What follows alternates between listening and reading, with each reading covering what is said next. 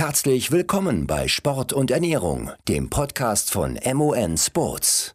Hallo zusammen, willkommen zu einem weiteren Webinar von MON Sports, heute in Kooperation mit Where's the Food Sports Nutrition. Ähm, das heutige Thema des Webinars ist die unterschätzten Folgen von Energiemangel, unter anderem durch Low Carb, speziell für Frauen. Ähm, geleitet wird das Webinar heute von mir. Mein Name ist Lennart Klein. Ich ähm, bin Marketing, für das Marketing verantwortlich bei M1 Sports, aktiver Lizenzradsportler, bin in der sportlichen Leitung beim Team Leopard tätig und als UCI Riders Agent. Unser heutiger Gast ist Pia Jensen, Sportwissenschaftlerin und Geschäftsführerin von Where's the Food, aktive Leistungssportlerin über 800 Meter und 1500 Meter, hat einen Master of Science in Exercise, Science und Coaching und das Certificate Advanced Sports Nutrition. Äh, ich übergebe direkt einfach mal an unseren heutigen Gast. Äh, Pia, du kannst uns einen Überblick geben über was heute gemacht wird im Webinar. Ja, herzlichen Dank für die nette Einleitung, Lennart. Ähm, ich freue mich sehr, dass ich heute hier sein darf und äh, ja über ein Thema sprechen kann, was mir sehr am Herzen liegt, und zwar über das Thema Red S.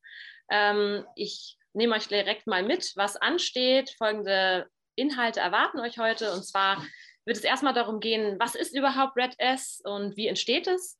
Ähm, was sind die Folgen von Red S? Wie kann ich es diagnostizieren? Und dann natürlich ganz, ganz wichtig, welche Ernährungsstrategien helfen als Therapienahme bei Red S? Wie schafft man es, ähm, ja, wieder in den Sport, in die Performance zurückzukehren? Äh, und ganz wichtig, wie kann ich überhaupt dafür sorgen, dass Red S überhaupt gar nicht erst entsteht? Ähm, das heißt, es soll natürlich auch darum gehen, welche Ernährungsstrategien entscheidend sind, damit wir uns eben gut versorgen und ein Energiedefizit vermeiden. Noch ganz kurz, wir werden am Ende ähm, alle Fragen natürlich gerne beantworten äh, im QA-Format. Ähm, ich würde jetzt aber erstmal ja, durch die Präsentation gehen und wir werden dann am Ende auf eure Fragen zurückkommen. Also, was ist überhaupt Red S? Ähm, wofür steht das Ganze? Das steht für das relative Energiedefizit im Sport. Äh, es entsteht durch einen wiederholten Energiemangel. Ähm, und zwar infolge dessen, dass der Energiebedarf ähm, höher ist äh, als die Energiezufuhr. Ja? Und bei diesem relativen Energiedefizit führt eben dieser Energiemangel zu hormonellen Veränderungen, die dann eben Leistungseinbußen im Sport äh, zur Folge haben unter anderem Veränderung der Knochendichte und auch viele weitere gesundheitliche Einschränkungen, über die ich euch heute gerne aufklären möchte. Wir schauen uns das Ganze genauer an, denn die Grundlage für das Energiedefizit ist die sogenannte Energieverfügbarkeit. Also letztendlich geht es immer darum, wie viel Energie hat unser Körper für elementare physiologische Funktionen überhaupt zur Verfügung. Ähm, und da könnt ihr gerne einfach mal mit mir jetzt einen Blick auf das Schaubild rechts werfen. Und wir sehen in der Mitte, so stellen wir uns das vor, wir haben einen äh, ausgeglichenen Energiebedarf und Energiezufuhr. Wir sehen, das grüne Männchen hält sich die Waage. Das heißt, wir haben einen, äh, ja, eine Energiemenge in grün dargestellt, die für die lebensnotwendigen Prozesse äh, verwendet wird und eine extra Energiezufuhr, die wir für unseren Trainingsumsatz benötigen. Nun kann es aber passieren, dass wir entweder absichtlich oder unabsichtlich in ein sogenanntes Energiedefizit rutschen. Das sehen wir einmal links, das ist dann eben intentional, absichtlich, wenn eben ja, möglicherweise beabsichtigt die Energiezufuhr ganz stark eingeschränkt wird und dadurch nicht mehr genügend Energie für lebensnotwendige Prozesse zur Verfügung steht. Oder aber, das sehen wir auf der rechten Seite, auch unabsichtlich, ähm, ja, wenn wir einfach vielleicht nicht den Überblick haben, wie viel Energie benötigt unser Körper überhaupt und äh, der Trainingsumsatz bzw. der ähm, Trainingsbedarf so hoch ist, dass äh, das eben nicht gedeckt werden kann durch die Energiezufuhr. So, jetzt ist erstmal ganz wichtig zu verstehen, ähm, wir sehen jetzt hier, habe ich euch auch mitgebracht, was soll die absolute bzw. eine gute Energieverfügbarkeit überhaupt sein. Also die Energieverfügbarkeit zeige ich auch, euch auch später noch, wie man die berechnet, müsst ihr aber im Detail nicht wissen, äh, denn es ist so ein Marker, den man zwar einsetzt, aber der jetzt für euch schwer zu bestimmen ist, weil eben hier oftmals die fettfreie Masse benötigt wird, wie man jetzt hier in der Formel schon erkennen kann. Und die weiß natürlich nicht jeder. Aber es gilt so, pro Kilogramm fettfreie Masse gilt als optimale Energieverfügbarkeit 45 Kilokalorien. Und unter 30 ähm, spricht man von einer wirklich ja, geringen Energieverfügbarkeit, bei, dem, bei der dann eben auch die Symptome von Red S, also diesem relativen Energiedefizit, auftreten. Genau. Die Frage ist, warum thematisieren wir das heute so? Das Ganze kann wirklich erhebliche Folgen für die Gesundheit haben. Und mir ist heute nochmal ganz wichtig zu sagen, ähm, auch wenn der Webinartitel zwar speziell für Frauen ist, ist das Thema auch für Männer super relevant, ähm, denn all diese Symptome, die ihr jetzt hier sehen könnt, können sowohl bei Männern als auch bei Frauen auftreten. Also der Energiemangel, hatte ich eben schon gesagt, der kann entweder auftauchen durch eine zu geringe Energiezufuhr oder durch einen hohen Energieverbrauch oder logischerweise natürlich auch eine Kombination, durch eine Kombination aus beiden. Ja? Ähm, ich denke, allen ist klar, dass beides bedingt sich gegenseitig. Das heißt, es ist wichtig, auch irgendwie über beides informiert zu sein. Also wie viel Energie führe ich zu und wie viel verbrauche ich überhaupt? Ähm, und wenn sich das Ganze eben nicht mehr die Waage hält, dann rutsche ich in diesen Energiemangel. Und wir sehen hier auf der linken Seite vor allem, ja, hat das natürlich Auswirkungen auf die sportliche Leistungsfähigkeit.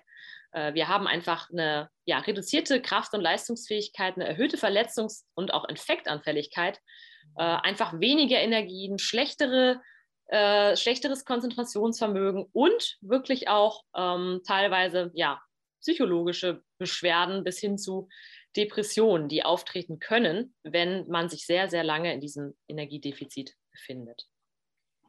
Wir sehen aber auch auf der rechten Seite natürlich die ja, primär noch wichtigeren Themen, nämlich die Gesundheitsaspekte. Ähm, es ist nämlich so, dass durch diese, dieses Energiedefizit es vor allem zu hormonellen Störungen kommt, hatte ich ja eingangs schon gesagt. Und ja, Hormone haben nun mal einfach einen super wichtigen Einfluss auf zum Beispiel die Entwicklung von äh, Knochenmasse.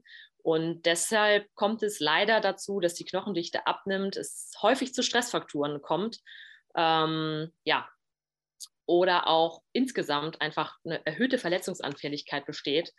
Darüber hinaus kann es auch zu Störungen des Magen-Darm-Trakts kommen, äh, ja, und vor allem bei Frauen natürlich auch wirklich zu Zyklusstörungen oder dem Ausbleiben der Menstruation. Also, wie ihr seht, das ist wirklich, ja, nicht zu ähm, vernachlässigen, diese Thematik.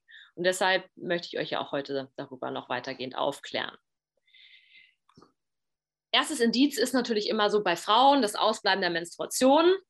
Ähm, klar, das ist so ganz offensichtlich und deshalb wird diese Thematik eben auch häufig mit Frauen in Verbindung gebracht. Ähm, wir sehen hier nochmal, ja, es gibt ja verschiedene, äh, verschiedene Formen der Menstruationsstörungen. Wir sehen hier äh, man kann unterscheiden zwischen der primären und der sekundären Amenorrhoe, so sagt man. Äh, entweder tritt eben die Menstruation verzögert ein oder gar nicht, oder aber eben äh, sekundär. Da spricht man dann davon, wenn die Menstruation ähm, eigentlich jahrelang da war und dann auf einmal länger als drei Monate ausbleibt. Ja? Ähm, und natürlich infolgedessen kann es sogar im schlimmsten Falle, wenn man die Menstruation nicht wieder erlangt, sogar zu einer äh, Unfruchtbarkeit kommen. Schauen wir uns aber auch nochmal an, welche Folgen bei Männern zu erwarten sind bzw. auftreten können. Und zwar sehen wir hier vor allem eine verringerte Potenz, schlechte Spermienqualität, ähm, Hodenatrophie, verringerter Bartwuchs und auch eine deutlich ähm, ja, verringerte Libido, also einfach auch eine Beeinflussung des Sexualverhaltens. Und da muss man natürlich auch ganz klar sagen, ähm, das sind auch alles Themen, die auch Männer, glaube ich, jetzt nicht unbedingt ähm, ja, so gerne haben. Von daher ähm, definitiv auch ein Thema für die Männer, fernab von dem, was ich eben schon gesagt habe, was die Stressfaktoren angeht, was die Verletzungsanfälligkeit angeht. Ne? Wollte ich euch hier einfach nochmal aufzeigen. Bei den Frauen sind es immer die Menstruationsstörungen, aber bei den Männern gibt es eben auch ähm, ja, Thematiken, die ja durchaus ihre Ursache in diesem Red S-Syndrom haben können. Wer ist denn jetzt überhaupt betroffen? Also es ist natürlich immer so pauschal anzunehmen, so meinen viele vor allem dünne Sportler. Ja, also ganz, ganz schlanke, die auch schon so aussehen, als ähm, ja, führen sie möglicherweise zu, zu wenig Energie zuvor, zu, zu wenig Energie zu. So. ähm, aber ich kann euch sagen, das ist tatsächlich nicht so. Das ist also nicht darauf begrenzt. Ich erlebe das ja tatsächlich im Coaching immer wieder, dass auch augenscheinlich normalgewichtige Frauen und Sportler durchaus betroffen sein können, weil sie sich über Jahre hinweg vielleicht schon in einem Energiedefizit befunden haben, sich dadurch der ganze Stoffwechsel komplett umgestellt hat, heißt ähm, der Grundumsatz, also die Energiemenge, die man so in Ruhe verbraucht, ist enorm herabgesunken. Ne? Also die Stoffwechselrate hat sich einfach so verringert und ähm, ja, infolgedessen kommt es dann zu Störungen auf Fettstoffwechselebene und ähm, ja, man versucht immer weniger und immer weniger Energie zuzuführen und schädigt sich damit eigentlich nur selber. Genau. Also hier wirklich ähm, nicht die Augen verschließen, wenn die Symptome, die ich eben beschrieben habe, vielleicht auch bei Frauen oder Athleten auftreten, wo man einfach sagt, vielleicht auch, okay, augenscheinlich vielleicht sogar eher fünf bis zehn Kilo zu viel drauf. Ähm, auch hier kann tatsächlich Red S der Grund sein. Ähm, und ja, da muss man dann eben verschiedenste Schritte einleiten. Da kann ich aber später auch gerne nochmal was zu sagen. Und wichtig, es betrifft eben so Männer, aber das hat man auch herausgefunden, die scheinen einfach so ein bisschen resistenter gegen die Folgen zu sein und ja, regenerieren sich auch wieder schneller davon. Aber dennoch ist es auch eine Thematik. Was sind denn jetzt so Zeichen, die darauf hindeuten könnten, dass ich überhaupt ja möglicherweise an so einem Energiemangel leide? Klar, Menstruationsstörung hatte ich gesagt. Ja, und eine ganz klare Sache ist natürlich hier die aufgelisteten äh, Alarmzeichen, Ermüdungsfaktoren, generell schnellere Ermüdung auch im Training, Verletzungshäufigkeit, ähm, Infektanfälligkeit, aber auch eine erhöhte Reizbarkeit im Alltag. Und was auch häufig nicht bedacht wird, sehr, sehr häufige muskuläre Probleme können tatsächlich auch eine Ursache in, in einem Energiedefizit haben. Also wer das beobachtet, sollte vielleicht schon mal hinterfragen, ob da Energiezufuhr und Energieverbrauch wirklich so im Verhältnis stehen. Welche Risikofaktoren ja, sind sozusagen typisch bei Red S? Also klar, körperbetonte Sportarten mit ähm, einer sehr schlanken Figur, hatte ich eben schon gesagt. Ähm, aber es ist eben nicht zu beschränken auf niedriges Körpergewicht. Auch andere Sportarten können betroffen sein. Besonders, besonderes Risiko birgt natürlich tatsächlich immer wieder so ja, kritische Trainingsphasen, wo einfach das Trainingsvolumen nochmal deutlich ansteigt, man vielleicht nicht unbedingt so den Überblick hat, ach okay, wie hoch ist überhaupt gerade mein Energiebedarf. Ähm, oder aber das andere Extrem, man äh, strebt wirklich ganz gezielt nochmal eine Gewichtsreduktion an und hat dann da auch den Überblick verloren, wie viel kann ich denn überhaupt jetzt äh, reduzieren, ohne dass ich meine Leistungsfähigkeit und Gesundheit dann hier eben auch gefährde. Dann möchte ich natürlich auch noch darauf eingehen, ein ganz wesentlicher Faktor, den ich jetzt am Anfang nicht erwähnt habe, ist natürlich das Essverhalten an sich. Klar. Also höchstes Risiko für Red S ist natürlich ein gestörtes Essverhalten oder sogar Essstörungen. Ähm, hier möchte ich auch ganz klar sagen, das fällt dann auch in den Bereich der Psychologie, ne?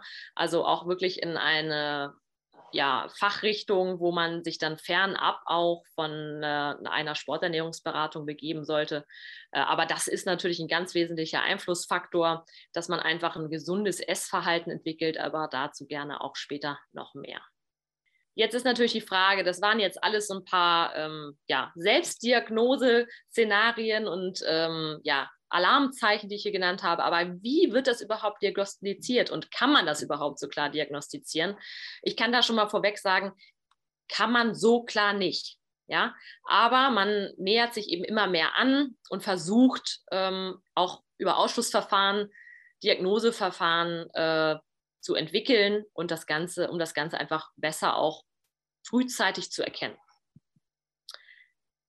Hier nochmal ganz kurz zu der Energieverfügbarkeit. Also, das wäre ja nun das Einfachste, würden wir sagen, äh, dass man einfach mal selber für sich ausbaldobert, wie ist denn meine Energieverfügbarkeit? Und das kann jeder mal für sich machen, äh, wenn er denn die Daten hätte. Also man kann einfach mal gucken, was führe ich an der Energie zu. Ja? Äh, ziehe dann meinen Trainingsumsatz ab. Das heißt, angenommen, ich habe 2500 Kalorien zu mir genommen, habe im Training 500 Kalorien verbraucht, ne? dann ziehe ich 2500 minus 500 ab und teile das durch meine ähm, fettfreie Körpermasse in Kilogramm. Ja? Ähm, Problem, wer kennt schon seine fettfreie Körpermasse? Meistens nur Athleten, die auch in einem ja, Kontrollsystem unterliegen, wo sie regelmäßig eben sportmedizinische Tests durchlaufen. Und das heißt, ich glaube, für viele von uns hier ist jetzt nicht diese fettfreie Masse bekannt. Von daher, hier gibt sich schon, ja, ergibt sich schon das erste Problem, dass man das möglicherweise gar nicht weiß. Dazu muss man noch sagen, wisst ihr sicher auch, auch eine Berechnung der Energiezufuhr und des Energieverbrauchs ist auch nicht immer alles so genau. Ist also alles insgesamt sehr fehleranfällig. Ähm, wenn man die Daten denn hätte, könnte man zumindest aber eine grobe Einschätzung bekommen und würde dann sehen, wenn ich mich unterhalb dieser 30 Kilokalorien befinde, dann ist auf jeden Fall ähm, ja, Handlungsbedarf angesagt. Deswegen ist es tatsächlich so, dass ich immer diesen Symptomcheck empfehle. Ja, habe ich gerade schon gesagt. Das sind die Symptome, die man selber mal bei sich checken kann. Die ersten fünf habe ich auch schon genannt. Äh, unten sehen wir aber auch Trainingsstatus. Also häufig ist es auch so, dass man äh, ja sagt, ach, das Training, das, das läuft nicht, da geht es nicht voran, Anpassungen bleiben aus. Äh, oder dass man eben ja einfach auch den Umfang nicht mehr schafft. Ja, und da kann man ganz klar sagen, okay, das ist, kann natürlich auch das Training an sich sein. Trainingssteuerung ist hier natürlich ein wichtiger Faktor, aber es kann eben auch diese Kombination sein aus zu viel Training mit zu wenig Energie, ganz klar. Äh, und wenn dann noch hinzukommt eine starke Fokussierung aufs Gewicht, ja, oder Essstörungen, ähm, oder man vielleicht bei sich sogar sogenanntes ähm, Binge-Eating beobachtet, das heißt im Prinzip, dass man so wie so eine Art Fressattacken hat und dann abends vorm Kühlschrank völlig eskaliert. Ähm, das können alles schon so Hinweise darauf sein, dass etwas mit der Energiezufuhr nicht stimmt. Ähm, und das sollte dann spätestens mal so ein Alarmzeichen sein, um das Ganze mal abzuchecken. Genau, ansonsten natürlich über eine Differentialdiagnose, wenn eben auch wirklich ja, Symptome vorhanden sind, die sich auf ähm, physiologischer Ebene dann schon äußern, äh, eventuell sogar schon eine Stressfaktur ähm, mal vorhanden war, ähm, genau, all solche Geschichten sollte man mit einbeziehen und allen voran natürlich auch Menstruationsstörungen äh, sind nicht normal, gehören nicht in den Leistungssport und sind auch nicht irgendwie förderlich, das ist mir auch nochmal ganz wichtig zu sagen, sondern ein ganz klares Zeichen, dass hier etwas nicht stimmt. Ja, und dann besteht wirklich Handlungsbedarf. Das Problem ist, ihr merkt jetzt schon, das sind alles so sehr subjektive Parameter. Das heißt, häufig ist das auch einer der Gründe, warum Ärzte diese Problematik nicht erkennen, ja, und ähm, warum das lange unentdeckt bleibt. Und deswegen ist es dann wichtig, dass man, wenn man diese Symptome beobachtet bei sich, den nächsten Schritt geht und vielleicht mal sagt, okay, wie, welche diagnostischen Marker kann ich denn da noch heranziehen? Klar, jetzt ähm, sind nicht alle hier Ärzte unter uns, aber man sieht schon mal, man kann hier, ihr müsst das jetzt gar nicht im Detail verstehen, aber was ich euch zeigen will mit, ist, ähm, es passiert unglaublich viel durch dieses Energiedefizit, ja. Ähm, vor allem auf hormoneller Ebene. Also wenn ihr mal oben rechts schaut, da steht jetzt sowas wie LH, FSH. Das sind jetzt erstmal einfach nur Geschlechtshormone und da äh, findet halt einfach eine Veränderung statt. Das ist erstmal ganz, ganz wichtig zu wissen. Und wir sehen halt eben auch T3 auf der linken Seite, das ist ein Schilddrüsenhormon. Ähm, das reguliert ja auch ganz maßgeblich unseren äh, Energiebedarf. Ja, die Schilddrüse ist da, äh, spielt da eine ganz große Rolle. Und wir sehen, diese Marker verändern sich. Das heißt, im Falle ähm, der Annahme, man, man könnte unter diesem Syndrom leiden, empfehle ich wirklich immer unbedingt so ein, so ein Blutbild zu machen, um einfach abzuchecken, ob es hier möglicherweise äh, schon messbare Veränderungen gibt. Was wir aber auch sehen, ist ähm, auf muskulärer Ebene, dass wir eben eine verringerte Proteinsynthese haben und natürlich auch einen verringerten Kohlenhydratgehalt in der Muskulatur. Und wenn wir natürlich jetzt wieder den Rückschluss ziehen oder versuchen zu ziehen auf Sport und Leistungsfähigkeit, dann muss ja klar sein, dass beides nicht erwünschenswert ist. Also weder eine verringerte ähm, Proteinsynthese, also ähm, Neubildung auch von Proteinstrukturen im Körper, noch ein verringerter Kohlenhydratgehalt in der Muskulatur fördern unsere Leistungsfähigkeit, mal ganz abgesehen von der Gesundheit. Ja? Ähm, und wir sehen eben auch jetzt hier nochmal für die Männer eine ja, deutlich verringerte Testosteronkonzentration. Testosteron auch ein wichtiges anaboles Hormon, also ja, einfach für Trainingsanpassung, zeigt sich dann hier im Blutbild verringert. Und gerade so ähm, Bereiche im unteren Referenzbereich da sagen die Ärzte dann häufig, ah, das passt noch. Aber wenn eben diese, diese Marker sich an den unteren Bereichen befinden und die anderen Symptome vorhanden sind, dann äh, deutet das für mich immer eher auf eine Red S-Problematik hin und äh, dann sollte man definitiv aktiv werden. Ja, also diese Parameter würde ich immer noch mal wirklich explizit auch bestimmen lassen vom Arzt. So, so gehe ich auch mit Athleten in der Betreuung um und habe damit auch sehr gute Erfahrungen gemacht. Ähm, Cortisol zum Beispiel ist einer der entscheidenden Faktoren meiner Story von vorhin, wo ich sagte, es sind eben nicht nur ganz schlanke Frauen betroffen, sondern eben auch augenscheinlich normalgewichtige oder sogar leicht übergewichtige Athletinnen. Ähm, denn wir haben einfach eine Stresssituation für den Körper durch dieses Energiedefizit. Und was passiert? Das Stresshormon Cortisol zeigt sich ähm, signifikant dauerhaft erhöht bei Athleten, die an Red S leiden. Ja, das heißt aber auch im Umkehrschluss, Cortisol hemmt die Fettverbrennung. Das heißt, wenn wir dauerhaft erhöhte Cortisolwerte haben, kann das alles nicht mehr so ganz reibungslos ablaufen. Also, das ist, Ganze ist ein Teufelskreislauf. Wir können das Ganze auch noch weiter runterbrechen. Ähm, Insulin ist verringert, ähm, Glucose ist verringert im Blut und ähm, auch wichtigste, wichtige Wach Wachstumshormone, Insulin-like Growth Factor 1, äh, ist zum Beispiel ist wichtig in der Trainingsanpassung, ist auch verringert. Am Ende des Tages ist vieles verringert und das bedeutet meistens nichts Gutes. Ja, ähm, genau, das ist mir an dieser Stelle ganz, ganz wichtig, dass das einfach ja, verstanden wird, dass es nicht diesen einen Marker gibt, sondern dass man das wirklich aus ja, einer sehr ganzheitlichen Perspektive betrachten muss. Ja, weitere Diagnosetools, was kann das sein? Bestimmung des Ruheumsatzes, ja, mittels einer Atemgasanalyse, hat jetzt aber auch nicht jeder von uns parat. Ne? Das ähm, ist so noch die genaueste Bestimmungsmethode des Rohrumsatzes, fernab von Berechnungen. Wobei man auch hier sagen muss, auch hier unterscheiden sich verschiedene Messgeräte wiederum voneinander. Also alles nicht das Gelbe vom Ei. Wenn man dann jetzt aber schon wirklich sagt, okay, Blutmarker sind definitiv ähm, ja, schon auffällig und es liegt vielleicht auch eine Stressfraktur, häufige Ödeme vor, dann kann auch schon mal so ein DEXA-Scan, also einfach eine ähm, Knochenmineraldichte-Messung äh, Sinn machen, um zu schauen, wie ist denn da überhaupt mein, äh, mein Zustand. Denn das Schlimmste für jeden Sportler ist, denke ich mal, einfach eine Stressfraktur zu haben, nicht trainieren zu können. Und ähm, hier zeigen sich ja tatsächlich, wenn man sich mal so umschaut, bin ich leider immer wieder erschrocken, wie viele Athletinnen dann auch unter Stressfaktoren leiden. Und hier liegt wirklich häufig einfach ein Missmanagement von Energiezufuhr und Energiebedarf vor. Na, auch, klar, wir sehen auch auf kardiovaskulärer Ebene gibt es tatsächlich Auswirkungen, ähm, aber ja, das geht alles sehr, sehr ins Detail. Ich denke, das reicht für den Einstieg für euch auf alle Fälle. Jetzt natürlich die entscheidende Frage, was mache ich, wenn ich Red S habe? Wie kann ich das behandeln? Wie komme ich zurück zur Gesundheit und Leistungsfähigkeit? Nummer eins, kümmere dich um deine Ernährung, so wie du dich um dein Training kümmerst. Das heißt, wir bereiten uns ja auch mental auf das Training irgendwie vor und äh, wissen schon am, am Vorabend, was steht morgen an. Was aber viele nicht machen, ist, wie versorge ich dann das Ganze? Ja, also wir werden da später nochmal drauf zu sprechen kommen.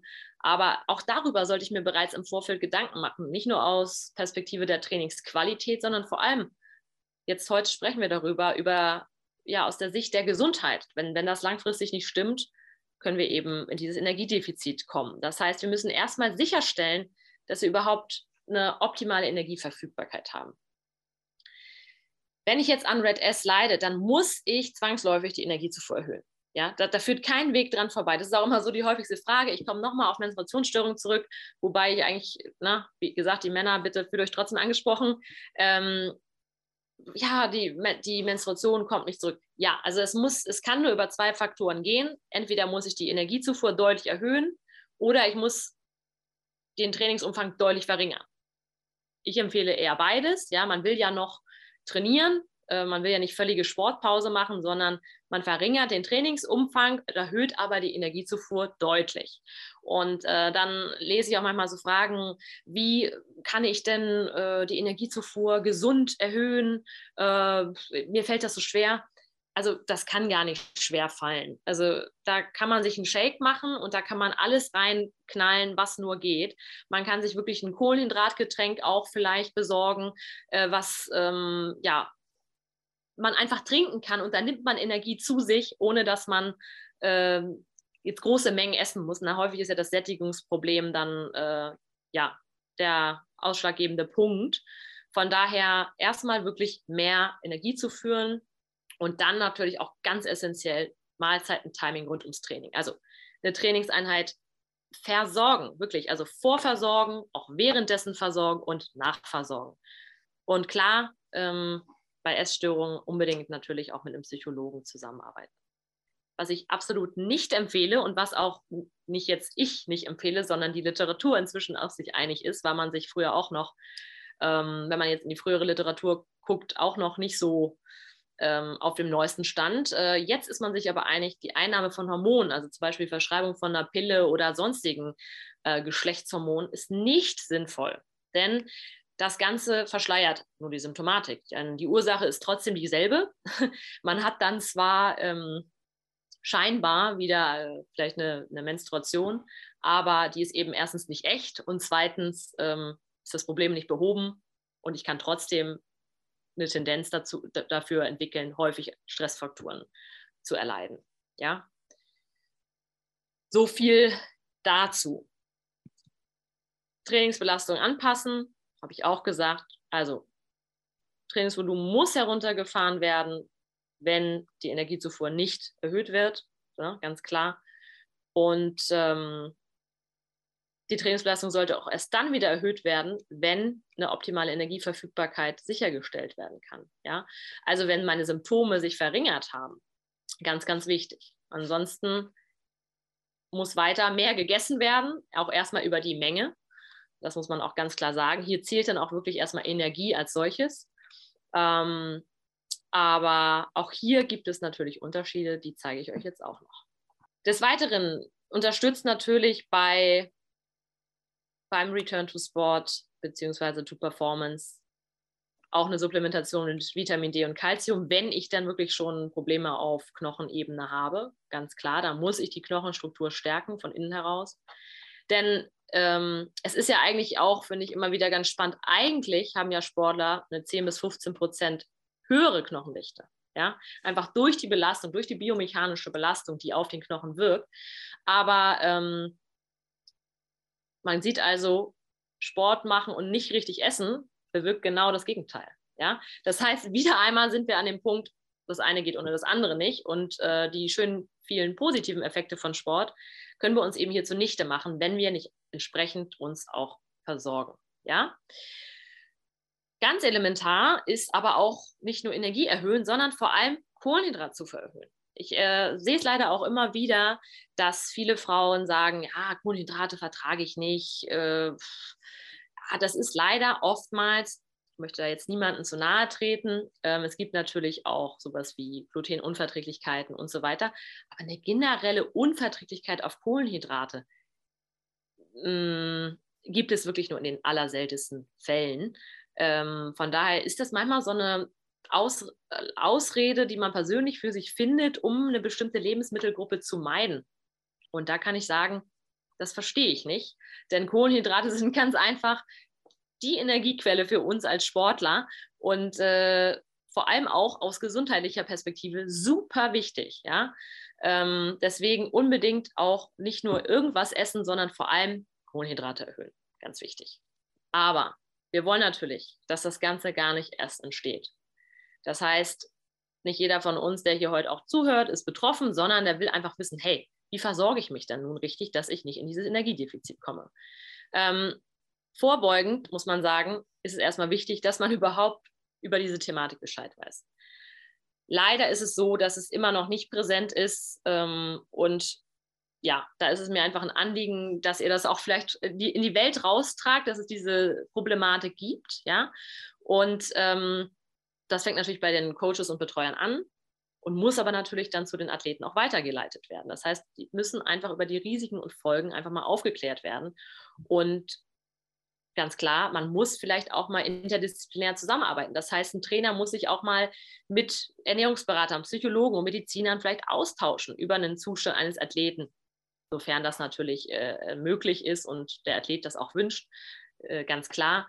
Aber ähm, wie gesagt, die Symptome sind vielfältig und hier bedarf es dann wirklich einer, einer interdisziplinären Zusammenarbeit. Und es muss vor allem in erster Linie ein Umdenken des Body Images stattfinden. Ja? Äh, leichter bedeutet nicht immer gleich schneller oder besser. Punkt. So, ähm, es geht darum, schreibe ich ihr auch, das individuelle Performance-Gewicht zu finden. Und das kann bei dem einen zwei Kilo mehr, bei dem anderen zwei Kilo weniger sein. Das muss jeder für sich finden. Äh, und das kann man ganz einfach herausfinden, indem man einfach schaut, funktioniert der Körper noch einwandfrei? Habe ich irgendwelche dieser Symptome? Ist es ein ganz klares Zeichen, dass eben etwas nicht stimmt? Ähm, und dieses ewige, ah, hier muss ich noch ein Kilo abnehmen und nochmal Körperfettanteil verringern. Äh, viele Athleten kommen in die Beratung und sagen, ja, ich will Körperfett verringern. Dann sage ich, ja, aber warum denn? Ja, äh, weiß ich nicht, äh, will ich verringern. So, dann sage ich immer, ja, aber es gibt ja gar keine Evidenz dafür, dass ein geringeres Körperfett in Verbindung mit einer höheren Leistungsfähigkeit steht. Ja? Das, was einen wirklich gut macht, ist konstantes Training über Jahre hinweg. Ähm, und das kann ich nur, wenn ich gesund bin. Und dann kann ich auch ein, zwei Kilo mehr haben. Dafür habe ich aber ein funktionierendes Hormonsystem. Ähm, kann, äh, na, vor allem ein intaktes Immunsystem, bin ich häufig krank und kann durchtrainieren. Das ist das alles Entscheidende. Ähm, und dann kann man sicherlich hin zu Saisonhöhepunkten mit dem Körpergewicht ein bisschen ähm, nochmal Feintuning betreiben. Aber es ist nicht sinnvoll, dauerhaft über das ganze Jahr, über den ganzen Jahresverlauf hinweg super, super dünn zu sein. Ähm, ja, das muss man sich einfach vor Augen führen. Man ist da wirklich sowieso schon ähm, ja, an der, an der Belastungsgrenze. Man belastet den Körper intensiv und da braucht es auch eine gewisse Substanz, und äh, eine gute Versorgung. Ja? Denn nur ein gesunder Körper ist auch ein leistungsfähiger Körper, ist ganz klar, logisch. Welche Ernährungsstrategien sollte ich denn jetzt aber umsetzen, damit ich mich gut versorge im Training und kein Energiedefizit bekomme oder da hineinrutsche? Klar, in erster Linie muss ich, wie ich schon gesagt habe, einen Überblick bekommen über Energiebedarf und Energiezufuhr. Das heißt, es kann schon mal Sinn machen, dass man phasenweise vielleicht einfach mal trackt. Ja, habe das auch schon erlebt, dass Athleten gesagt haben, ja, ich esse super viel und dann mal getrackt haben, habe ich gesagt, okay, schauen wir uns das mal an. Und dann waren sie selber total überrascht, dass das doch so wenig ist. Ja? Also erstmal schauen, okay, was esse ich überhaupt und wie hoch ist meine Energiezufuhr? Ich sage mal, jeder von uns hat irgendein Gadget inzwischen, sei es irgendeine Uhr. Das ist zwar alles andere als genau, aber dennoch kann es einen Eindruck geben, ob die Uhr jetzt 3500 anzeigt und die App, die es getrackt hat, 2000, da weiß ich schon, da kann was nicht stimmen, ja, weil 1500 weicht das in der Regel nicht ab. Ne? Das heißt, ich kann da schon mal mit anfangen oder ich suche mir wirklich mal jemanden, der mal mir so eine Analyse macht und sagt, okay, ähm, ich check das mal, wie ist überhaupt Energiebedarf und Energiezufuhr und kann mich da zumindest annähern, und dann wird ganz oft einfach schon klar, dass da eine große Diskrepanz herrscht. Also das ist Punkt eins, den denke ich jeder für sich auch einfach mal so umsetzen kann. Punkt zwei ist Nährstofftiming rund ums Training beachten und besonders bei hoher Trainingsbelastung, also sprich hohe Intensitäten oder und oder hoher Trainingsumfang. Ja, das heißt, ähm, es kann nicht sein, dass ich in eine lange Trainingseinheit ohne eine Versorgung gehe. Ja? Es kann auch nicht sein, dass die nächste Mahlzeit nach, dem, nach einer intensiven Einheit erst drei, vier Stunden später passiert.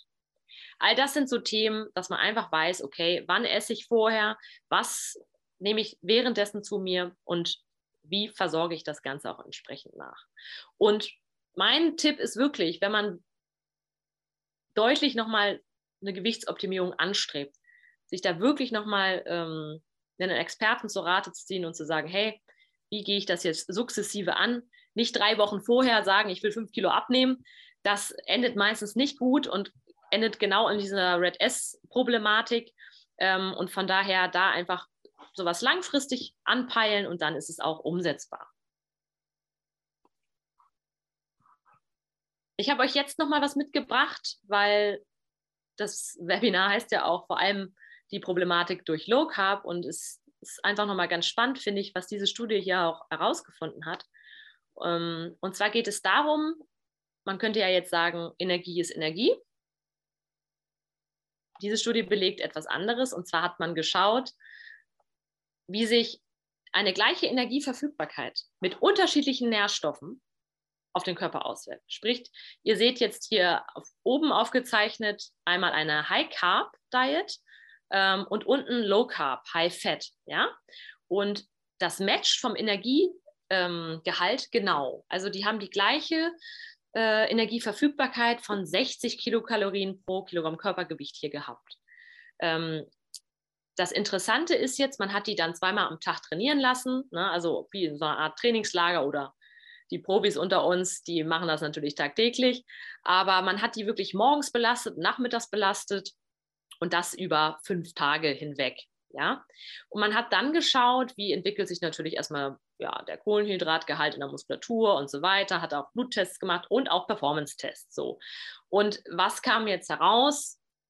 Fand ich ehrlich gesagt tatsächlich auch überraschend. Es kam heraus, dass ähm, es einen Unterschied macht, ob man jetzt eben Low Carb, High Fat oder eine High Carb Ernährung verfolgt hat, mit Hinblick auf die Energieverfügbarkeit. Und zwar hat man gefunden, dass sich bei dieser Low Carb Ernährung die Knochenresorptionsmarker, also vom Knochenabbau erhöht haben. Das heißt, es fand ein erhöhter Knochenabbau statt bei dieser ähm, Low Carb Ernährungsstrategie. Ja?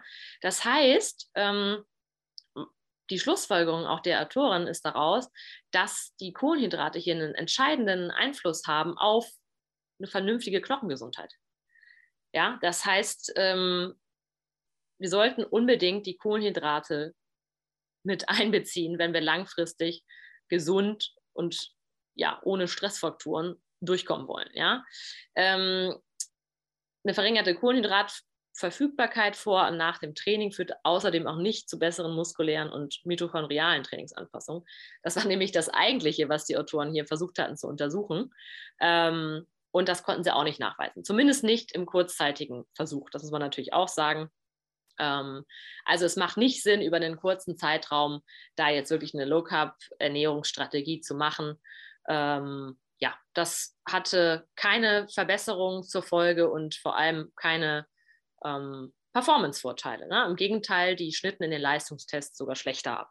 Ja, ganz entscheidend hier auch nochmal zu erwähnen. Das heißt, die Kohlenhydratverfügbarkeit scheint neben der Energieverfügbarkeit die Stellschraube zu sein. Ja? Das heißt, ich muss schauen, wenn ich eine positive Anpassung auch an Knochenstruktur und Leistungsfähigkeit haben will, dass ich mich mit Kohlenhydraten einfach versorge. Denn so habe ich ja hier auch die Überschrift benannt, Low Carb birgt einfach ein sehr hohes Risiko. Ja? Ähm, und man hat auch in anderen Studien gesehen, dass Athleten, die eine Low Carb Ernährung verfolgen, häufiger in ein Energiedefizit abrutschen. Ja, und ähm, jetzt stellt sich natürlich irgendwie die Frage, wie mache ich das jetzt, das Ganze? Ähm, Versorgung rund ums Training. Also es ist ganz entscheidend, dass ich mich überhaupt versorge. Ja? Ich habe jetzt hier geschrieben, Kohlenhydratzufuhr während Belastung ähm, von über eineinhalb Stunden Dauer unbedingt ver verpflegen. Man kann aber natürlich auch schon Einheiten darunter äh, äh, ja, versorgen und sollte vielleicht auch. Es kommt hier natürlich immer auf die Belastungsintensität an.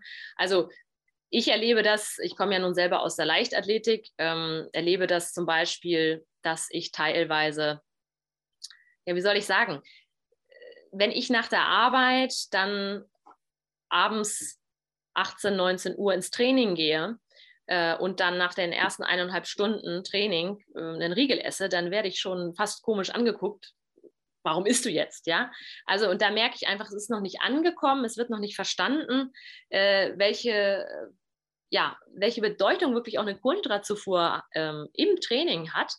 Ähm, da bin ich dann doch immer wieder verwundert. Hier ist jetzt hier am Snacken. Äh, nee, also ich habe einfach meine letzte Mahlzeit, die liegt schon länger zurück und äh, ich gehe jetzt noch in ein Krafttraining nach einem Dauerlauf rein, da brauche ich noch mal eine Energiezufuhr, ganz klar, weil ich sonst meine Leistungsfähigkeit einfach nicht voll ausschöpfe, auch den Trainingsreiz nicht optimal umsetzen kann. Und ähm, ja, jetzt einfach mal die Frage an dich auch, Lennart. Ähm, du bist ja nun im Radsport unterwegs. Wie machst du das denn? Ja, das ist für, für uns auch immer eine große Thematik ähm, im Radsport ähm, oder für mich persönlich, wenn ich auch, wie du gerade beschrieben hast, ähm, nach einem Arbeitstag nochmal irgendwie abends, vor allem in der Winterzeit, jetzt auf die, auf die Rolle springe, um dann noch eventuell eine Hit-Session zu machen, äh, schaue ich halt auch, dass ich mir irgendwie spätestens gegen 16.30 Uhr nochmal irgendwie einen Snack gönne. Ähm, einfach in meinem Fall jetzt äh, auch häufig ist es ein Porridge Bar. Ähm, da weiß ich ungefähr, was ich da an, an kann Kalorien zu mir nehmen und vor allem auch, was ich an Kohlenhydrate zu mir nehme, weil ähm, ich auch die Erfahrung gemacht habe früher, dass ähm, ja vor allem die intensiven Sessions ohne die äh, ausreichende Kohlenhydratzufuhr, die halt einfach kontraproduktiv sind ähm, und kann das Gleiche eigentlich beschreiben ähm, im Radsport, dass da viele Leute das Essen noch als Zeichen der Schwäche sehen, was halt irgendwie nicht so richtig zeitgemäß ist. Also äh, ich bin tatsächlich auch in meinen Anfangszeiten im Radsport so aufgewachsen, dass man so einen Riegel das ganze, die ganze Winterzeit mit sich rumgeschleppt hat. Das war so ein Notfallriegel.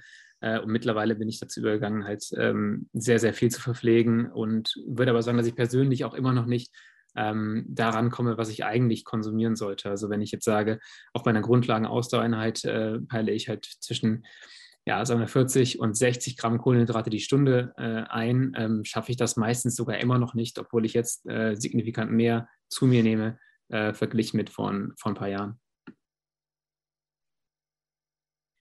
Ja, das finde ich super spannend, dass du es gerade sagst. Also man kann natürlich, äh, du sagst jetzt 40 bis 60 Gramm nimmst du dann zu dir. Ähm, ja, da könnte man ja zum Beispiel jetzt ja auch eine, mit einem äh, Slow Carb oder sowas vielleicht ganz gut arbeiten, gerade wenn man auch sagt, okay, ähm, hier mein zweiter Punkt wäre ja zum Beispiel auch, letzte Kohlenhydratzufuhr liegt einfach schon länger zurück. Ich gehe aber vielleicht auch in eine Einheit rein, die nur eine Stunde, eineinhalb Stunden dauert. Dann kann das trotzdem total sinnvoll sein, sich einfach währenddessen zu verpflegen. Ne? Mit dem Slow Carb, da habe ich nicht Unmengen an Kohlenhydraten, ähm, habe auch ja, eine langsame Abgabe in den Blutkreislauf und bin einfach konstant trotzdem versorgt. Und ähm, ganz entscheidend ist ja auch immer, ich bin vor allem danach auch wieder einsatzfähig, ja, weil häufig erlebe ich, ja, ja, das geht, natürlich geht das, das geht immer. Die Frage ist doch, was passiert danach? Und danach passiert Folgendes, äh, man kommt vom Training nach Hause, hat schon wirklich einen, auch für alle, die berufstätig sind, ich glaube mal, das sind bestimmt auch viele hier, man war den ganzen Tag in Action, geht ins Training und dann fällt man einfach nur platt um und hat sich nicht versorgt und das holt dann am nächsten Tag und in der nächsten Trainingseinheit aber sowas von doppelt und dreifach ein. Deswegen bin ich inzwischen auch, äh, gehe ich immer mehr dazu über, ähm, ja, auch währenddessen einfach sowas wie ein Slow Carb einfach tatsächlich ähm, auch schon bei Trainingseinheiten von bis zu 1,5 Stunden einzusetzen. Und darüber hinaus könnte man dann natürlich auch noch höher versorgen, oder? Genau, man kann sicherlich noch höher versorgen, aber ich finde den Punkt ganz interessant, äh, diese Langfristigkeit. Ähm, viele Leute schauen halt relativ kurzfristig, okay, kann ich diese Trainingseinheit vielleicht mit dem jetzigen äh, Kohlenhydratspeicherzustand durchführen? Und das geht oft in den meisten Fällen. Es geht auch, dass man ähm, eine vier Stunden Grundlageneinheit im Winter, äh, dass, dass man die durchziehen kann. Die Frage ist halt, wie ist die Langfristigkeit dahinter? Wenn ich am nächsten Tag oder am übernächsten Tag ein Training geplant habe, ähm, dann kompromittiere ich einfach die nächsten Tage. Und äh, deshalb diese ganze Thematik, dass die Leute sagen, okay, wir, wir schaffen das ja, ähm, das ist halt für mich nicht, nicht so ganz nachvollziehbar oder relevant. Ich merke halt jetzt im Vergleich zu äh, den Zeiten, wo ich weniger versorgt habe, einfach, dass die ähm, muskuläre, der muskuläre Zustand am zweiten, dritten Trainingstag deutlich besser ist. Ähm, und ich habe einfach nicht mehr äh, diese Muskulaturschmerzen. Und ähm, das ist was, was für mich persönlich halt nochmal ein, ein Augenöffner war. Und äh, ganz wichtig, wie du auch sagtest, die, die Zufuhr nach dem Training ähm, mit äh, vielleicht einem Recovery Shake, wo Kohlenhydrate und Proteine drin sind ähm, und nicht nur so ein reiner Whey Shake. Ja, total. Finde ich super, dass du das jetzt nochmal ansprichst. Also, ähm, das mit den Proteinen haben irgendwie viele schon auf dem Schirm inzwischen. Und äh, ja, ja, ich nehme meinen Proteinshake. Sage ich, ja, das ist toll, aber wo sind die Kohlenhydrate? Ne? Also auch äh, gerade Insulin hat ja auch ähm, eine, eine, anabole Wirkung, also eine aufbauende Wirkung. Und da brauchen wir einfach die Kohlenhydrate. Und die fehlen halt, äh, ich glaube, das kommt so ein bisschen aus der Fitnessszene. Aber wenn wir jetzt wir über Ausdauersport und Performance reden, muss man ganz klar sagen, ähm, Regenerationsfähigkeit wird nur in der Kombination wirklich gut erreicht, ähm, gerade mit Hinblick dann auf den nächsten Tag. Und da kann, kann ich auch wirklich nur noch mal sagen, je schneller, desto besser. Ähm, unbedingt aber innerhalb von zwei Stunden nach dem Training was zuführen. Das wäre auf jeden Fall meine Empfehlung. Ne? Einen Recovery Shake, der eben beides enthält in einem ausgewogenen Verhältnis. Ähm, das, ja, denke ich, macht auf jeden Fall äh, für viele Sinn. Man kann das natürlich auch ähm, ich sag mal, wenn man jetzt kein Proteinshake zur Verfügung hat, ne, dann sage ich so, sogar immer den Athleten, ja, also dann äh, guck, dass du lieber da noch ein Kohlenhydratgetränk zu dir nimmst, denn das ist tatsächlich noch entscheidender. Die, die Proteine kannst du auch ein Stück weit später noch zuführen, wenn, dann, wenn man dann zu Hause ist. Aber was die Auffüllung der ähm, Kohlenhydratspeicher in der Muskulatur angeht, da ist eben schon sinnvoll, wirklich zeitnah zu agieren. Das ist so mein Gefühl auch und meine Beobachtung. Genau. Ähm, ja, also ich denke, abschließend kann man einfach nur sagen, ähm, Carbs are King. Also wirklich ganz wichtig nochmal. Ne? Also nicht nur im Performance-Bereich, sondern eben auch für den Gesundheitsaspekt. Ähm, das zu verstehen ist, glaube ich, die Grundlage für alles Weitere und auch zu verstehen, dass es nicht Sinn macht, ähm, lange Trainingseinheiten einfach ohne etwas zuzuführen. Ich denke, da muss jetzt wirklich endlich, dass man in die Köpfe aller rein, dass man äh, ja, das einfach versorgen sollte. Gut, ich glaube, hier, wir sind durch mit den Folien. Ähm, vielen Dank erstmal, es war sehr informativ. Ich habe auch wieder äh, einiges lernen können. Wir haben jetzt noch ein äh, bisschen Zeit für Fragen und Antworten. Wir haben auch schon einige Fragen hier bekommen. Ähm, und die könnt ihr uns hier über den, über den Chatbereich, über das FA stellen. Ich fange einfach mal an mit äh, einer Frage, die wir zum Teil schon beantwortet haben. Ähm, eine Frage von jemandem, der äh, seit drei Monaten Training für eine Langdistanz äh, betreibt und anfangs relativ schnell Gewicht verloren hat, äh, jetzt bei 64 Kilo und 1,79 Meter ist, ähm, männlich und wissen möchte, wie man am besten ähm, errechnen kann, wie viel man essen müsste. Also ein Grundumsatz. Ja, ähm, der Grundumsatz ist ja jetzt einfach nur das, was man in Ruhe verbraucht. Da kann man es eigentlich ganz simpel machen. Die Faustformel ähm, ja, besteht und kann man auch so umsetzen, ist eine Kilokalorie pro Kilogramm Körpergewicht pro äh, Stunde sozusagen. Aber dann hat man ja nur den Grundumsatz. Jetzt höre ich hier Ironman-Training. Ähm, da kommt ja natürlich on top erstmal noch die Tagesaktivität, ja, plus der Trainingsumsatz. Also das pauschal ähm, zu sagen, ist jetzt schwierig. Ich würde so vorgehen, ich würde den Grundumsatz berechnen, würde das Ganze dann, ähm, wenn das eine normale Berufstätigkeit ist, eher schreibtischlastig, mit dem Faktor 1,4, diese PAL-Werte, Physical Activity Level-Werte, multiplizieren und dann den Trainingsumsatz, den die Uhr anzeigt, on top addieren. Ja, so hat man zumal, schon mal eine grobe Einschätzung. Ja, also Grundumsatz mal 1,4 plus Trainingsumsatz. Okay. Ähm, dann haben wir eine weitere Frage bekommen und zwar zur Datenlage zu erhöhter Osteoporose-Risiko unter Östrogensubstitution. Das war jetzt schon für mich zum, schwierig zum Aussprechen. Pia, ich weiß nicht, ob du aus dem Stehgreif jetzt hier eine Antwort darauf hast. Ähm, ist das so, dass du da ein paar Zahlen hast? Also Zahlen habe ich jetzt nicht parat. Ähm, ich weiß aber, dass es eine ähm, Thematik ist. Ich kann jetzt aber leider hier an dieser Stelle keine Daten liefern. Das muss ich einfach so sagen, wie es ist. Okay, ähm, eine weitere Frage, die reingekommen ist, äh, da fragt jemand nach den äh, Anwendungsbeispielen für Slow Carb. Ich glaube, da würde ich jetzt einfach mal ein paar Sätze zu sagen.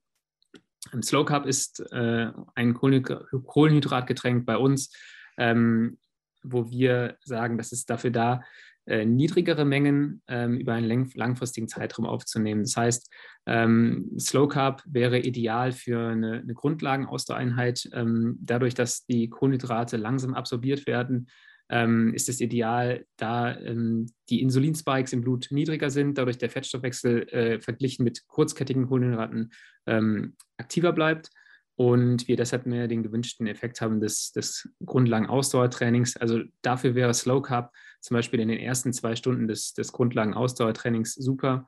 Ähm, alternativ ist es auch sehr gut für äh, die Zeit vor Belastung. Also ich persönlich nehme es halt häufig beim Warmfahren für, für ein Rennen, ähm, da ich verhindern möchte, dass ich mit äh, kurzkettigen Kohlenhydraten ähm, dann in so eine Art Jojo-Effekt komme, was den Blutzucker angeht. Das heißt, ähm, ich versuche mit Slow Carb die Stunde vor dem, vor dem Rennen abzudecken. Ähm, und bei einigen Ausdauerathleten, die zum Beispiel jetzt ein fünf Stunden Radrennen fahren, da ist es auch in der World Tour üblich, dass man vielleicht in der ersten Rennstunde einfach mal ähm, ja, mit, mit Slow Carb verpflegt und dann dazu übergeht, äh, kurzkettige Kohlenhydrate zu sich zu nehmen. Ähm, wir haben jetzt hier noch eine Frage zur ungefähren Mengenangabe für Kohlenhydrate und Proteinen vor und nach dem Training. Äh, Pia, das gebe ich mal an dich ab. Äh, da kannst du sicher was zu sagen. Ja, sehr gerne. Also vor dem Training ähm, kann man eigentlich grob sagen 1 bis 1,5 Gramm Kohlenhydrate pro Kilogramm Körpergewicht. Das Ganze ist ja immer in der Sporternährung Gramm pro Kilogramm Körpergewicht äh, Kohlenhydrate innerhalb der letzten vier Stunden vor dem Training auf jeden Fall zuführen. Ja? Ähm, und so ist man inzwischen sich eigentlich auch ein, einig, wenn man jetzt die Proteinzufuhr über den Tag schaut, 0,3 Gramm Proteine pro Kilogramm Körpergewicht vor dem Training. Und das Gleiche gilt eigentlich eins zu eins nach dem Training. Ja? Also ich brauche nicht unbedingt diese Proteinzufuhr in der Menge vor dem Training, äh, schon gar nicht, wenn es ähm, wirklich jetzt unmittelbar vorher zugeführt wird. Ne? Also wenn ich eine normale Mahlzeit esse, drei, vier Stunden vorher, dann kann ich das auf jeden Fall noch umsetzen, 1 bis 1,5 und 0,3. Ähm, wenn ich aber jetzt sage, okay, ich will einfach nochmal ähm, eine bis zwei Stunden vorher Kohlenhydrate zuführen, dann muss ich nicht schauen, dass da noch die hohe Proteinmenge dabei ist, sondern ich kann die dann im Nachgang zuführen. Ja? Und hier auch wieder dann der Richtwert, je nach Intensität und Umfang 1 bis 1,5 Gramm Kohlenhydrate plus 0,3 Gramm Proteine. Okay, ähm, wir haben hier auch noch eine Ergänzung der Frage, und zwar, äh, wie wir kurzkettige Kohlenhydrate rund ums Training oder im Training bewerten. Da würde ich wieder was zu sagen. Es kommt halt sicherlich auf den, auf den Trainingszweck an. Also kurzkettige Kohlenhydrate bei einer, bei einer intensiven Trainingseinheit äh, meiner Meinung nach äh, durchaus äh, ein sehr, sehr gutes Mittel und auch sehr, sehr wichtig, um die Energiebereitstellung ähm, oder die zur Verfügungstellung da zu haben, wo man sie braucht. Ähm, und es ist deshalb unterscheiden wir halt auch äh, in unserer Produktpalette zwischen dem Slow Carb und dem Fast Carb. Ähm, das Slow Carb ein langsam releasendes Kohlenhydrat und im Fast Carb äh, eins, das sehr, sehr schnell zur Verfügung ist. Äh, und das heißt, bei einem HIT-Training empfehlen wir dann äh, zum Beispiel ein Fast Carb ähm, und bei einem LIT-Training, einer Grundlagenausdauereinheit, äh, würde ich sagen, dass man dort zum Beispiel mit Slow Carb anfängt und nachdem man da ungefähr 80 Gramm zu sich genommen hat, ähm, würde ich dann da persönlich auf das Power Carb umstellen, dass man sogar auch noch höher dosieren kann. Ähm, noch eine Frage an dich wieder, Pia. Äh, die Blutwerte, ob man die einfach beim Arzt abchecken lassen kann. Ja, genau. Unbedingt sogar beim Arzt, also über ein Blutbild äh, im Vollblut, ja, nicht irgendwie über irgendwelche Tests online äh, im, im, Selbsttest. Also einfach zum Arzt ähm, von den Beschwerden berichten, der Vermutung vielleicht auch. Ähm, manchmal muss man auch ein bisschen selber aktiv werden. Wie gesagt, nicht alle Ärzte sind über diese äh, ja, Problematik aufgeklärt, sind vielleicht auch noch gar nicht in Kontakt damit gewesen. Und dann äh, ja, die Marker über ein großes Blutbild plus äh, eben zusätzlich Hormonwerte abchecken lassen. Okay, ähm, dann noch eine Frage zum äh, maximalen Kaloriendefizit am Tag, äh, zur Gewichtsreduktion. Was würdest du da empfehlen? Wo sind da die Grenzen? Die Standardfrage. ähm, ganz schwer zu sagen, aber in der Praxis hat sich eigentlich gezeigt, ähm, ja, klassischer Wert von 500 Kalorien ist eigentlich umsetzbar, ohne dass man langfristig Performance-Einbußen hat. Ja? Also ich würde nicht tiefer gehen als 500 Kalorien äh, pro Tag und das Ganze dann langfristig verfolgen. Okay, hier ist noch eine Frage zum Thema nüchtern Training. Von dem hier steht, von nüchtern Training haltet ihr wahrscheinlich nichts, oder? Ähm, ich sage dazu vielleicht mal so zwei Sätze aus der Radsportlersicht. Äh, das war ja mal ähm, ein großer Trend, würde ich sagen, vor ungefähr fünf Jahren. Äh, sind viele dazu übergegangen, nüchtern zu trainieren. Ich glaube, oder aus meiner Sicht ist das etwas, was man mit, mit Vorsicht genießen muss. Man sollte das ähm, sehr, sehr in sehr, sehr kurzen Zeitraum machen. Also ich würde sagen, wenn man mal irgendwie alle zwei Wochen oder einmal die Woche vielleicht 30 Minuten, 45 Minuten nüchtern trainiert, ist das noch im Rahmen, wenn man da ein bestimmtes Trainingsziel hinter hat. Ähm, ich würde das allerdings auch nicht über einen längeren Zeitraum empfehlen und ähm, sagen, dass das nüchtern Training äh, auch mehr Risiken als, als Vorteile bewirkt. Zumindest im, im Radsport. Ich weiß nicht genau, wie das im, in deinem Bereich ist, Pia. Ja, ich kann mich da absolut nur anschließen. Ähm, ich werde auch immer gefragt nach der Frequenz, wie häufig nüchtern Training. Ich würde jetzt sagen, es muss nicht mehr als einmal die Woche sein. Man kann das machen, wenn das kurze Einheiten sind von 30 bis 45 Minuten, genau wie du gesagt hast. Ähm, Fraglich ist immer, was ist der tatsächlich erwünschte Effekt? Denn man muss auch hier wieder ganz wichtig im Hinterkopf haben, äh, die Regeneration wird verlängert, beziehungsweise Regenerationszeit wird verlängert. Ja, danach ist man deutlich platter. Ähm, ich merke das immer total. Natürlich habe ich sowas auch selber ausprobiert, auch früher häufig gemacht. Bin ich völlig von weg. Noch ein wichtiger Punkt, den ich hier ergänzen möchte für das Thema Körperzusammensetzung und ähm, Optimierung Muskelmasse-Fettverhältnis kann ich nicht belegen, ist aber eine ganz deutliche Beobachtung, äh, die ich nicht nur an mir selber, sondern an vielen anderen ähm, Sportlern gemacht habe. Häufiges Nüchtern-Training führt eher zu einer verstärkten Fettanlagerung. Ja? Also nicht zu der gewünschten positiven Anpassung der, ähm, des, der Körperzusammensetzung, im Gegenteil, weil einfach der Stress so hoch ist für den Organismus. Von daher ähm, zumindest einen kleinen Snack vorher essen, wenn die Einheit schon ganz früh am Morgen ist. Es muss nicht viel sein, 200, 300 Kalorien reichen da schon aus und dann entsprechend nach, gut nachversorgen. Okay, und jetzt noch eine Frage zu längeren Belastungen, ähm, zum Beispiel einem 24-Stunden-Radrennen. Äh, da würde ich auch einmal, also ich kann nicht aus Erfahrung sprechen, da ich noch nie ein so langes Radrennen bestritten habe, aber würde da empfehlen, ähm, zu schauen, dass bei so einer langen Belastung ist es definitiv entscheidend, dass man viele Kohlenhydrate zu sich führt. Ähm, da würden wir halt äh, aus unserer Produktpalette jetzt das Power Carb empfehlen, ähm, das einem erlaubt, ähm, sehr viele Kohlenhydrate aufzunehmen oder äh, alternativ das Race Carb X. Ähm, das ist was, was wir auch sagen, ist halt relativ praktisch für äh, zum Beispiel unsupported Races, die über, über einen längeren Zeitraum gehen, da dann einfach kompakt relativ viel Kohlenhydrate ähm, dabei hat. Jetzt wieder eine Frage hier für dich. Ähm, für einen gewollten Gewichtsverlust ist ja ein Energiedefizit notwendig. Wie ist das am besten zu realisieren, ohne Gefahr zu laufen, ein Red S zu entwickeln? Genau, äh, das schließt sich eigentlich der vorherigen Frage an zum Thema maximales Kaloriendefizit. Also erstens das Kaloriendefizit nicht so groß werden lassen, nicht mehr als 500 Kalorien pro Tag reduzieren und dann einfach mal für sich selber ähm, checken, wie könnte denn die Energieverfügbarkeit sein. Ja, also man kann sich das ja mal zumindest grob ausrechnen. Ähm, Energiezufuhr, äh, Trainingsumsatz abziehen, also wieder dieses Beispiel 2500 minus äh, 500 sind 2000, das durch eine angenommene fettfreie Masse rechnen, wenn man sagt, okay, ähm, ich habe einen Körperfettgehalt von 15 Prozent bei einem, äh, na, ne, also teile das mal irgendwie bei 60, 60 Kilo durch, äh, boah, meine Mathekenntnisse 48 Kilo oder sowas, ja, ähm, dann habe ich ja schon mal so einen groben Richtwert. Und ich sollte auf gar keinen Fall eben unter 30 kommen, eher Richtung äh, 40 mich orientieren ähm, und das Ganze einfach langfristig verfolgen. Mehr kann ich dazu jetzt in der Kürze gar nicht sagen.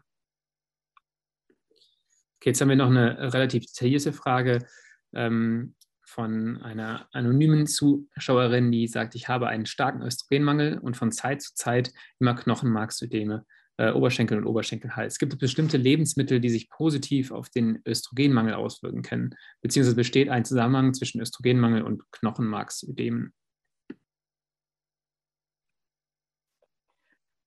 ich kann jetzt aus dem Stehgreif nicht alle Lebensmittel nennen, äh, die jetzt positiv für einen Östrogenspiegel wirken. Natürlich ähm, kann man hier vor allem auch Hülsenfrüchte und ähm, ja, Sojaprodukte anführen, die sich auf jeden Fall positiv auswirken.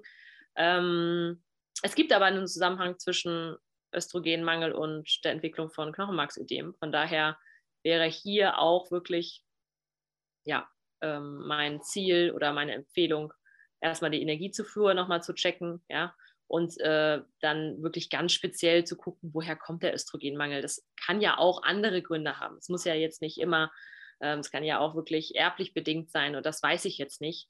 Von daher würde ich hier einfach nochmal sagen, ähm, sich nochmal wirklich an den Ernährungsfachmann oder Fachfrau zu wenden. Okay, jetzt habe ich noch zwei Fragen, die man wahrscheinlich relativ gut zusammenfassen kann und wo ich erstmal was zu sage. Äh, die eine ist, wenn man abends recht spät Kohlenhydrate gegessen hat, ist man morgens nicht wirklich als nüchtern anzusehen. Ähm, ja, also wenn man die Speicher voll gemacht hat nach einem harten Training abends, ähm, ist es definitiv nicht äh, so, dass man komplett nüchtern in eine Einheit geht.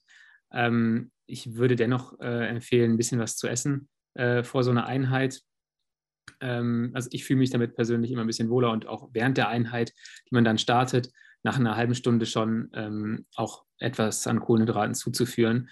Ähm, und die zweite Frage, die dazu passt, äh, ist halt, wenn man wie viel man morgens schon gegessen haben sollte, um nicht mehr nüchtern zu gelten. Ähm, das ist halt einfach die Frage auch, wie, nicht nur wie sieht der Morgen aus, sondern wie sieht der Abend zuvor aus. Wenn hat man ein hartes Training absolviert, wo man relativ viele Kohlenhydrate den Speichern entzogen hat, ähm, oder hat man, äh, ist man vollen Speichern schlafen gegangen? Da gibt es auch noch einen Unterschied. Also immer auch auf den Abend davor gucken und nicht nur den Morgen an sich bewerten. Ähm, Pia, hast du da noch was hinzuzufügen? Äh, ja, eine Sache, wenn man nicht sicherstellen könnte, dass man abends ausreichend Kohlenhydrate zugeführt hat und morgens kein großer Esser ist, ähm, ja, ganz einfach äh, sich ein Getränk mitnehmen, äh, oder irgendwie über die Flüssignahrung zuführen, sage ich jetzt mal. Ja? Also dann äh, eine Saftschorle machen oder halt ein äh, Slow Carb machen. Ähm, wirklich, dass man da ein bisschen was reinkriegt. Ähm, es reicht auch schon irgendwie eine kleine Scheibe Brot mit, mit irgendwie ein ähm, bisschen Nussmus und Honig oder sowas. Ja, es muss nichts Großes sein. Ähm, aber wirklich dann einfach die Verpflegung im Training einfach nochmal zu priorisieren. Okay. Dann haben wir noch äh, eine Frage, die bezieht sich auf die richtige Mahlzeit ähm, vor dem Training. Ähm, auch zum Stichwort äh, einer guten äh, Bioverfügbarkeit. Ähm, kannst du da eine Mahlzeit empfehlen, die sich vor einem Training eignet? Ich glaube, es ist wahrscheinlich schwierig zu sagen, das Training ist gleich Training, ähm, aber du kannst da die verschiedenen Fälle auch nochmal unterscheiden. Also generell ähm, habe ich ja auch äh, gemeinsam mit der Jana äh, ein paar Kochbücher geschrieben. Da findet ihr jede Menge ähm, Inspiration für gute Mahlzeiten vor dem Training und auch für nach dem Training. Das heißt, wer da wirklich jetzt konkrete Mahlzeitenempfehlungen ähm, haben möchte, kann auch gerne bei uns auf dem Channel WTF-Sports Nutrition mal vorbeischauen. Da findet ihr auch immer wieder viele Tipps. Wir fassen da auch manchmal so ja, schnelle, easy Mahlzeiten für euch zusammen. Ähm, generell kohlenhydratreich, leicht verdaulich, nicht unbedingt ballaststoffreich an Fülle, ja, so normales Ballast, normale Ballaststoffzufuhr und vielleicht jetzt nicht unbedingt äh, blähendes Kohlgemüse oder sowas, ja. Äh, und das war es dann auch schon. Und konkrete Gerichtempfehlung, ähm, wie gesagt, schaut gerne auf unserem Channel oder auch ähm, auf unserer Website vorbei. Da findet ihr dann auch unsere Bücher. Jetzt haben wir eine Doppelfrage hier. Ähm, zum einen, ob die High Carb, Low Protein ähm, in Anführungsstrichen Ernährung für jeden geeignet ist.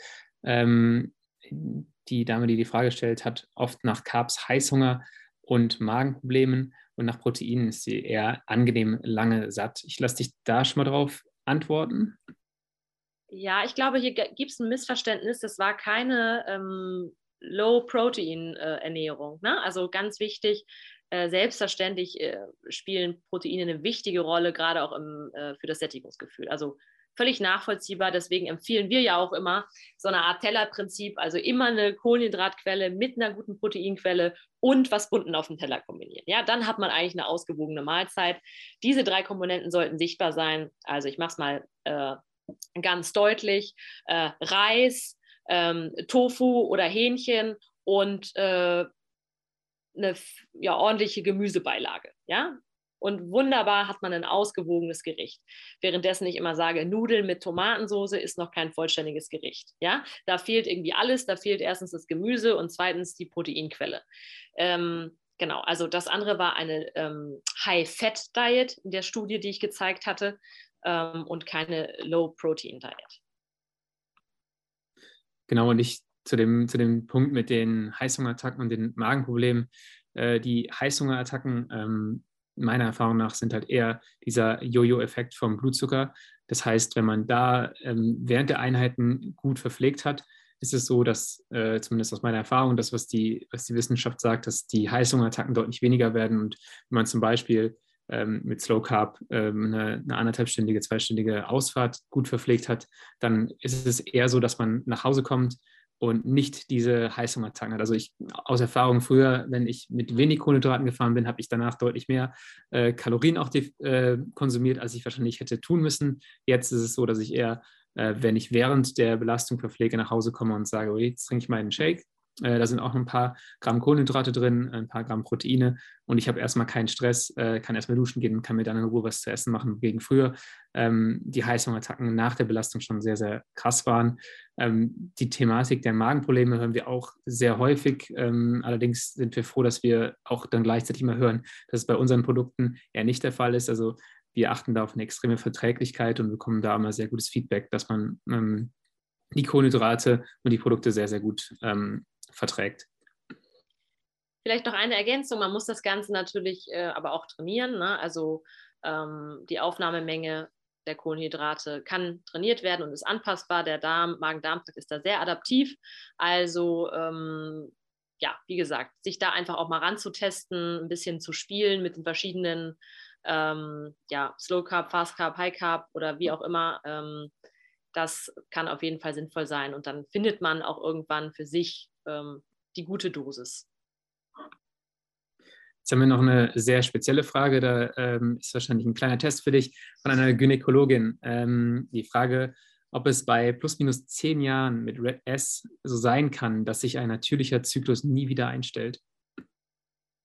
Boah, das kann ich wahrscheinlich beantworten. Ähm, ja, bin ich ganz ehrlich, äh, möchte ich mich nicht aus dem Fenster lehnen. Ähm, man muss aber natürlich vielleicht, wenn man das jetzt aus physiologischer Sicht betrachtet, sagen, wenn es zehn Jahre besteht, dann braucht es vielleicht auch eine sehr lange Zeit, bis der Körper wieder da auf normalen Zustand kommt. Ähm, müsste ich aber recherchieren. Also kann ich jetzt leider so pauschal nicht beantworten. Aber es kann natürlich sein, das hatte ich ja eingangs gesagt, dass es, ähm, wenn es gar nicht wiederkommt, eben ja, so eine Art Unfruchtbarkeit dadurch kommen kann. Das auf jeden Fall. Jetzt habe ich noch eine Frage hier, äh, die wir tatsächlich auch manchmal bekommen ähm, zum Thema Unterschied zwischen Fast Carb und Power Carb.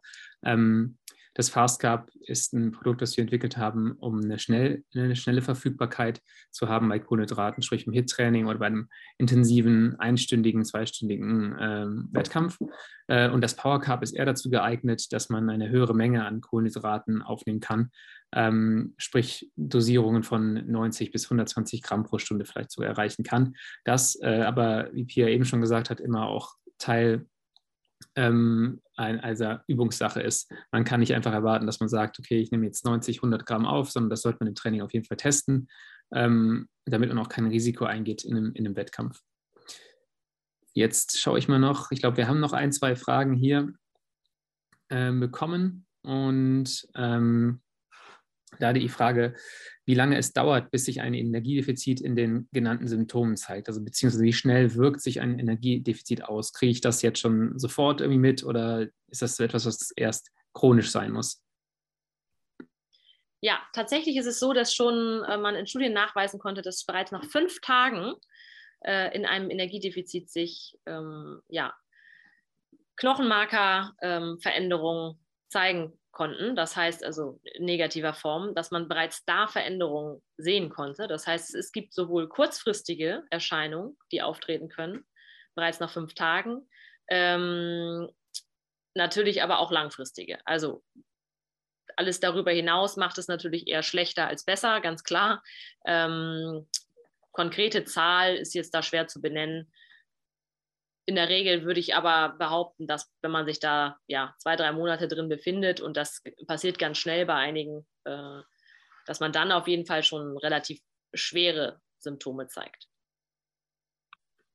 Gut, und jetzt haben wir noch eine Frage zum Slow Carb und zwar ähm, eine Frage äh, oder jemand sagt, dass bei Slow Carb tatsächlich es manchmal äh, so ist bei ihr, dass die, dass die Heißhungerattacken kommen. Ähm, und das ist, glaube ich, auch dann oft der Fall, wenn es äh, ein zu hohes oder ein zu schnelles Pacing gibt. Also sei es jetzt auf dem Rad, äh, kann ich einfach mal das Beispiel nehmen, wenn man ähm, im vermeintlichen Grundlagenausdauerbereich fährt, ähm, wo, muss ich erstmal sagen, dass viele Leute ihren, ihren Low-Intensity-Bereich überschätzen, das heißt deutlich zu schnell sind im Trainingstempo ähm, damit einhergeht ein erhöhter Kohlenhydratverbrauch äh, im Grundlagenausdauerbereich.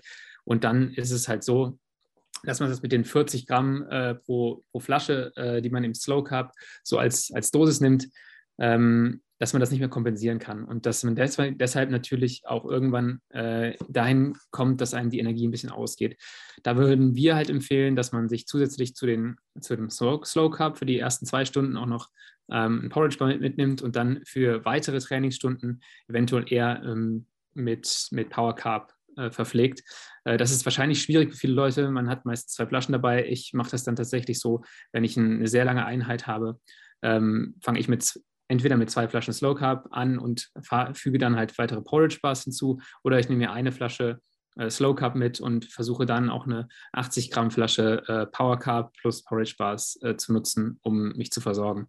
Aber diese äh, ganz wichtig ist, dass man bei einem Grundlagen-Ausdauertraining auch einfach auf das Tempo achtet. Ähm, das ist auch etwas, was viele Leute vor allem anfangs unterschätzen, dass man ähm, eher sehr langsam fahren sollte im Grundlagen-Ausdauerbereich. Jetzt schaue ich mal noch nach den letzten Fragen, ob wir hier noch ähm, eine, eine haben. Wenn man abnehmen möchte, muss man ein Energiedefizit haben, schreibt hier jemand. Äh, das ist grundsätzlich richtig, würde ich es unterschreiben. Ich würde da einen Pia nochmal weitergeben, wie man das vielleicht am, am besten macht. Genau, klar, man braucht ein Energiedefizit. Ähm, wie man das aber erreicht, da gibt es ganz verschiedene Ansätze. Ja, also ähm, letztendlich ist es immer das Gleiche. Irgendwas muss sich erhöhen und irgendwas muss sich verringern. Das heißt, meistens ist es einfacher, den, den ähm, Energieumsatz durch das Training zu erhöhen, als die Ernährung großartig umzustellen. Das heißt, man kann jetzt zwei Sachen machen. Entweder trainiert man mehr oder man isst weniger, aber eben nicht so deutlich weniger, dass man hier in diese Red S-Problematik kommt. Ja, also ich merke schon, das Thema Gewichtsreduktion beschäftigt natürlich ganz viele, was ja auch verständlich ist, äh, wenn man dann ein gewisses Feintuning nochmal betreiben will. Ähm, hier einfach nur mein Tipp, ähm, achtet wirklich darauf, ähm, regelmäßig zu essen, ja, weil auch das, was Lennart gerade jetzt nochmal gesagt hat mit diesen Heißhungerattacken, das kann natürlich ähm, erstmal an der richtigen Carbwahl liegen, aber es liegt auch oftmals daran, dass den ganzen Tag über wenig gegessen wird. Abends steht eine Einheit an und danach holt sich der Körper alles zurück, was nicht stattgefunden hat über den Tag, ja.